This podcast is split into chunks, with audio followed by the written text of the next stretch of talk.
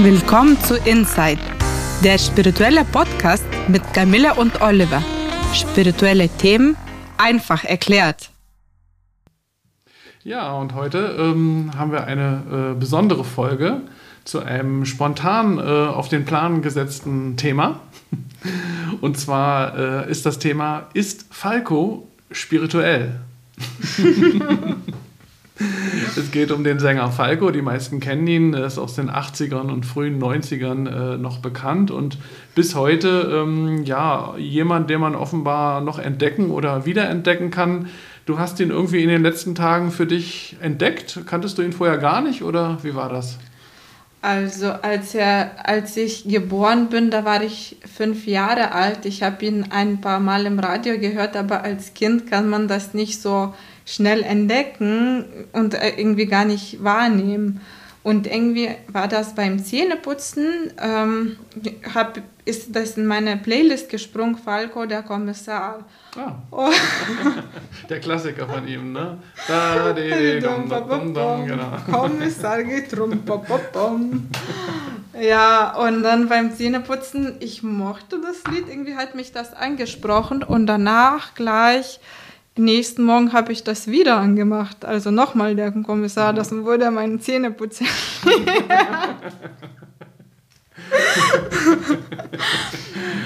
ja, das Spannende ist ja, ähm, ich, ja, ich war ja auch vor über 30 Jahren großer Fan von ihm.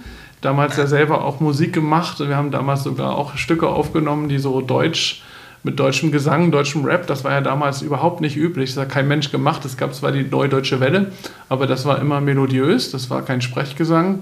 Und dann hat Falco das einfach gemacht damals. Der hat natürlich auch gesungen, aber da war ja auch so Sprechelemente drin. Und die Fantastischen Vier waren die ersten, die damals begonnen haben. Und ich habe damals auch Musik gemacht. Wir haben damals auch so ähm, Songs aufgenommen, so ein bisschen in dem Stil. Ich erzähle das nur, weil ich damals auch totaler Falco-Fan war und ihn auch wirklich mag, so als Mensch, ob, obwohl er natürlich seine Ecken und Kanten hat. Und da wollen wir mal kurz drüber sprechen. Auch die Frage, ja, ist das eigentlich spirituell, äh, was der macht, oder ist das einfach nur Ego, wie andere sagen? Ähm, ja, du hast ihn ein bisschen jetzt gerade für dich entdeckt. Äh, was sagst du dazu? ähm, er ist, ja, wie ich darauf gekommen bin, äh, das letzte Lied out of the dark into the light. Ah, ja. Und die, ja, die, das Thema ist schon ganz klar spirituell. Out ja. of the dark into the light. Und da bin ich auf die Idee gekommen, hm, ja. das könnte ein Lichtarbeiter sein. Und das war meine erste Idee mhm. über ihn und so wie ich das, ähm, ja, dieses exzessive Leben und ähm, diese Radikalität, das, das finde ich, dass er noch diesen, er ist noch so ein bisschen in dieser egohafte Geschichte drin, aber er versucht auch noch zu sagen, das Licht ist schön, es gibt Licht, es gibt Dunkelheit, alles darf sein und mhm. dass der Weg sehr schön zum Licht führt. Und er hat auf jeden Fall Grenzen äh, eingerissen und Grenzen überschritten, denke ich, auch in seiner äh, künstlerischen Tätigkeit. Äh, diese Geschichte mit Amadeus war ja weltweit sogar ein Hit, auch in den USA. Ne? Amadeus, Amadeus, ne? diese Geschichte. Amadeus, Amadeus, Amadeus. ja. Es gab auch Lieder, die waren hauptsächlich im deutschsprachigen Raum bekannt. Natürlich auch dieses düstere Genie, ne? da ist das schon ganz schön in die dunkle Energie gegangen auch und hat so ein, ähm, ich glaube, jemand, der ein kleines Mädchen entführt hat, im Grunde selber dargestellt. In dem Video sieht man ihn dann immer in dieser ähm, Zelle in einer Art äh, Psychiatrieanstalt, äh, wo er dann dann mit so einer verrückten Jacke, wo so die Arme versteckt sind, drin ist. Und also das ist schon zum Teil natürlich auch krass. Es gibt auch das Lied, ich bin nur ein Egoist. das ist jetzt nicht gerade lichtarbeitermäßig. Aber er war so ein Grenzgänger auch, ne, irgendwie. Und er hat durchaus, ja, diese, auch so sehr viel Liebevolles auch gehabt, ne, mit seiner Mutter, glaube ich, ne, oder wie? Mit der mhm. Mutter, ja, er, äh, an seiner Persönlichkeit kann ich noch mehr dazu sagen. Er, als er immer zu seiner Mutter gekommen ist, hatte, äh, hatte sehr liebevolle Ausstrahlung und die waren ein ganzes Leben irgendwie miteinander verbunden. Irgendwo, wo er zu Besuch kam, hat er immer Blumenstrauß mitgebracht und er hat ein, äh, bei ein paar politischen Interviews gewirkt und wenn die Fragen einfach mhm. nicht so ganz seins waren oder er mhm. wusste nicht, was er dazu sagt, hat er sich immer sehr schön, was mir gefallen hat, äh, Zeit genommen Und er hat einfach gesagt, ach, ich freue mich einfach, dass ich hier sein darf. Das ist auch eine Eigenschaft für mich, dass ja. ein Lichtarbeiter hat, weil er geht nicht in Kampf. Die haben, er hat zuerst ja. quasi die Moderatoren zu einer ähm, Moderatorin gesagt, hey Schatzi, und sie hat sich angegriffen geführt und hat versucht, dann in dem Interview mhm. ähm, Kampf zu führen, aber er sagt, ja, das war jetzt so in dem Moment und ich habe das so gesagt, aber eigentlich geht es hier so um Liebe, weil ich freue mich, dass ich hier sein darf. Ja, das Hier und Jetzt ist ja sehr entscheidend, auch in der spirituellen Sicht. Und wenn man das erstmal verstanden hat, dass man sagt, also ich freue mich, geht fast schon in Richtung Dankbarkeit auch, ne? Freude, dass man hier sein darf. darf. Das finde ich auch schon eine ganz schöne Aussage. Hm. Aussage. Ja, und das hm. ist ja, die, die Kunst war ja auch dunkel und extrem, aber in so einem Augenblick wie im Alltag mit dem Blumenstrauß oder wie mit dem Interview, ich freue mich, dass ich hier sein darf, das ist schon eine, auch eine Seite von ihm, die auch sehr spirituell ist, finde ich. Also er ist auf jeden Fall unglaublich authentisch gewesen. Und ich würde sagen, hat wahrscheinlich einfach auch irgendwie ein Stück weit sein, sein Karma jetzt im positiven Sinne gelebt. Äh, und das ist ja auch schon mal was, wenn man so die, den, den Weg, der, der einem, vielleicht die Schienen, die einem gelegt wurden, auch dann sieht und nutzt und ich denke, ein Ausnahmetalent auch ist wie er. Ähm, ja, ich, ich, weiß nicht, ob ich mitgehen würde äh, mit deinem Definition Lichtarbeiter. Man hat ja natürlich auch eine Vorbildfunktion als Lichtarbeiter oder spiritueller Lehrer. Die hat er nun nicht gerade gut ausgefüllt. Ein gutes Vorbild war er jetzt in vielen Punkten nicht. Auch nicht in der, äh, in der eigenen Familie jetzt, was seine Frau und Kinder, glaube ich, anging. Zur Mutter schon, aber zu den anderen auch nicht so. Aber ich würde auch sagen, dass er eine lichtvolle Seele war. Das würde ich wahrscheinlich auch sehen. Vielleicht hat er auch mit der Seelenfamilie zu tun, mit der wir vielleicht auch zu tun haben. Wir mögen ihn jedenfalls beide sehr, ja? Ja. und äh, ja, und er hat wahrscheinlich ein bisschen auch das mit den Drogen übertrieben. Ne? Einen übermäßigen Drogenkonsum hat er gehabt. Auch am Ende vielleicht Teil des äh, ausschlaggebend war für seinen frühen Tod. Ich glaube mit 40 oder 41. Ähm, aber ja, also es gibt immer so, so Seelen, die irgendwas Besonderes haben und das, die polarisieren auch oft und dann mag man das oder man mag es gar nicht. Und ja, wir mögen es, oder? Mhm. Ja, ich mag den auch sehr, weil er sehr, sehr kreativ ist und auch, ähm, mhm. auch ich muss das irgendwie sagen, dass das äh, in seinen eigenen Clips. Manchmal ist da so ein Tunnel, den er auch so filmt. Ich ja. erinnere mich, dass ich als Kind ja auch diesen Tunnel so in meinem Unterbewusstsein und auch in meinen Träumen gesehen habe. Ich habe diese Tunnel gesehen, die er da gezeigt hat. Und deshalb ist er mir so nah, okay. weil ich das auch ähnlich erlebt habe, mhm. in manches, in mancher Hinsicht. Ja, ja. verstehe. Mhm. Und ja, und ich glaube auch, wenn man in ähm, die Spiritualität geht, hat man in der Vergangenheit auch mit viel mit Dunkelheit oder mit solchen Themen oder ein bisschen Extremen zu tun. Wie würdest du sagen? Ja, Tun Tunnel ist ja auch wahrscheinlich am Ende ist ja das Licht, ne? Dann, ne? Also out of the dark into the light, light. so wie sein Song.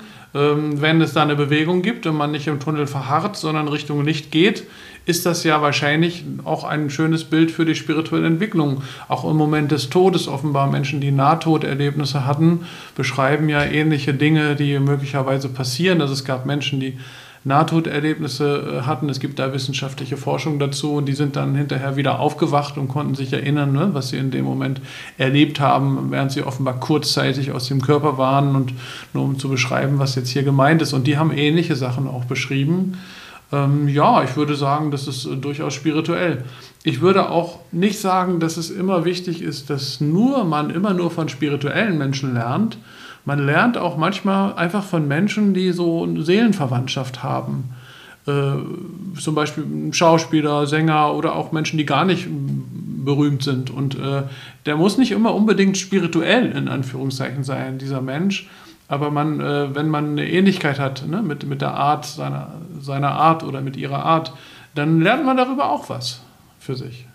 Ja, man nimmt das auf jeden Fall sehr vieles mit. Also ich finde auch bei Falco, bei ihm, als du ihn schaust, dann siehst du, nimmst was so, was das, was Ähnlichkeiten zu dir selbst ist oder das, was dich selbst auch triggert. Das ist ja auch ein Lernprozess, finde ich, weil ich habe gestern auch ein Interview nochmal gelesen von einer Frau, die versucht hat, ihre Vaterseite zu beschreiben und auch im Schattenseite. Und sie hat versucht. Ihre Vaterseite, was meinst du damit? Ihren Vater oder? Ähm, äh, Falco als Vater und seine Schattenseite. Also die Tochter von Falco. Genau, ah, genau. Hat über ihn als Vater gesprochen. Jetzt verstehe ich. Mhm. Äh, ja, mhm. Also ja. Mhm. ja, und dann und dann war das halt, dass ähm, dass er auch liebevoller Vater war und liebevolle Seele. Und ja, da, da kann man auch sehr viel daraus lernen, wie du sagst, da stimme ich dir völlig zu dass man daraus sehr viel mitnehmen kann. Und ja, viele Menschen, die ihn analysieren, ich glaube, er ist nach dem Tod noch sehr lebendig, die, die ja. und das triggert und sie versuchen irgendwas selbst in sich zu finden, weil er so ein Magier war. Und die versuchen auch daraus zu lernen oder Themen aufzuarbeiten oder ihm zu schreiben, wie er als Vater zu seiner Tochter war. Mhm. Und die, ich sehe die Frau, die versucht, ihn zurechtzufertigen und sagt, er war ein guter Vater, er hat das Recht auf dem Wut. Mhm, ja, ja. einfach die, die Menschen, die ihn mögen, die brennen dafür und die haben auch die Mission, ihn zurecht zu verteidigen oder ja, auch, oder auch ähm, ähm, zu mögen, ins Licht zu bringen und äh, auch so, wie Falco auch wie Seelenfamilie, würde ich sehr, sehr ja. gut gesagt einfach. Ja. Die, die stehen mit dem ganzen Herz und mit der ganzen Kreativität und Verstehen und Lieben. Aber ich glaube, er hatte kein, wie du sagst, kein leichtes Leben, weil sein Leben war ein bisschen so wie eine Schere, würde ich sagen. Alle lieben ihn, aber Frau, äh, seine Frau und seine Tochter wartet auf ihn nicht. Und da war, hat auch ein Freund gesagt, ich habe noch nie so ein Mensch, der so einsam ist, erlebt. Und oder bei dem 40. Geburtstag hat er alle eingeladen und keiner kam. Also die ah, ganze, okay. voll, ja. ganze Welt liebt dich und da kommt keiner ja. zu deinem Geburtstag. Also wie ja. schwer muss das so als Seele auszuhalten? Diese naja, ich verstehe, was du meinst. Aber es war natürlich so, dass er schon immer polarisiert hat. Ne? Es war nie so, dass die ganze Welt ihn äh, geliebt hat. Äh, wie, keine Ahnung, Barbara Streisand oder Celine Dion, wo man sagt, die finden eigentlich alle irgendwie gut. Das war jetzt bei ihm natürlich auch nicht so. Es gab schon Menschen, Menschen, die ihn überhaupt nicht mochten. Es gab damals, als das Lied Genie im, im, deutschen Radio lief, gab es christliche fundamentalistische Gruppen, die dann gesagt haben, man muss diese Radiosender boykottieren, das ist dunkle Magie, dieses Lied, das wollen wir. Also es gab schon Leute, die gegen ihn waren, also äh, auch. Aber es gab eben auch immer die Leute, die gesagt haben, es ist doch übertrieben, das kann man noch anders sehen und äh, okay, er ist ein bisschen im roten Bereich, aber irgendwie ähm, charmant, liebenswert und äh, er weiß, was er tut, ja. Ähm, also das hat schon ein bisschen polarisiert. Aber was sagst du? Er hat zum 40. Geburtstag eingeladen und keiner kam? das ist hart.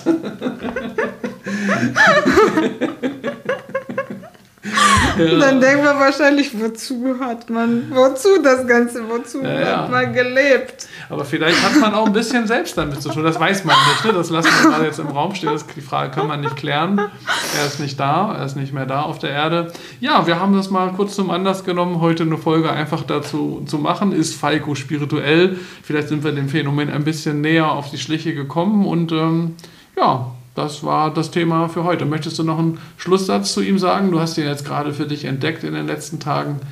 Ähm ich würde aus dem Gespräch auch äh, dir zustimmen, dass er eine lichtvolle Seele ist, dass er eine sehr extravagante Seele ist, kreative, mhm. wahnsinnig sensible, äh, ja, und auf jeden Fall Grenzgänger und Einzelgänger. Mhm. Ähm, meines Erachtens, das ist eine sehr, sehr schwere Seelensaufgabe, die er ausgesucht hat, aber auch wahnsinniges Talent, ähm, mhm. das noch heutzutage sehr viele Menschen so ähm, zum Denken nachbringt oder ins Gefühlebene Das einlädt. ist ja immer ein wichtiges Zeichen, wenn jemand nach lange seinem Tod noch immer Emotionen hervorruft, auch in einer anderen Generation wie bei dir, Ne? Ist, er, ist er gestorben, bevor du geboren warst? Ich weiß es gerade gar nicht. Ich war fünf Jahre, als er gestorben ah, okay. ist, oder mhm. sechs. Okay, ja. Mhm, gut. Also, aber knapp, du, konntest, du kanntest ihn quasi nicht äh, bewusst, äh, bevor er gestorben ist und entdeckst ihn jetzt wieder. Das ist immer ein Zeichen. Manche Leute entdecken ja auch andere Menschen aus den Elvis dann irgendwann wieder, ne? oder die Beatles oder so. Das sind natürlich noch größere Kaliber, aber das ist dann immer ein Zeichen, dass jemand wirklich eine Ausstrahlungskraft hat und hatte und weiterhin hat. Ja, bei Falco ist das auch ein Stück weit so. Und deswegen haben wir heute mal über ihn gesprochen. Ja, das war diese Folge. Wir freuen uns, wenn ihr nächstes Mal wieder dabei seid. In der Zwischenzeit sind wir auch auf Facebook und Instagram.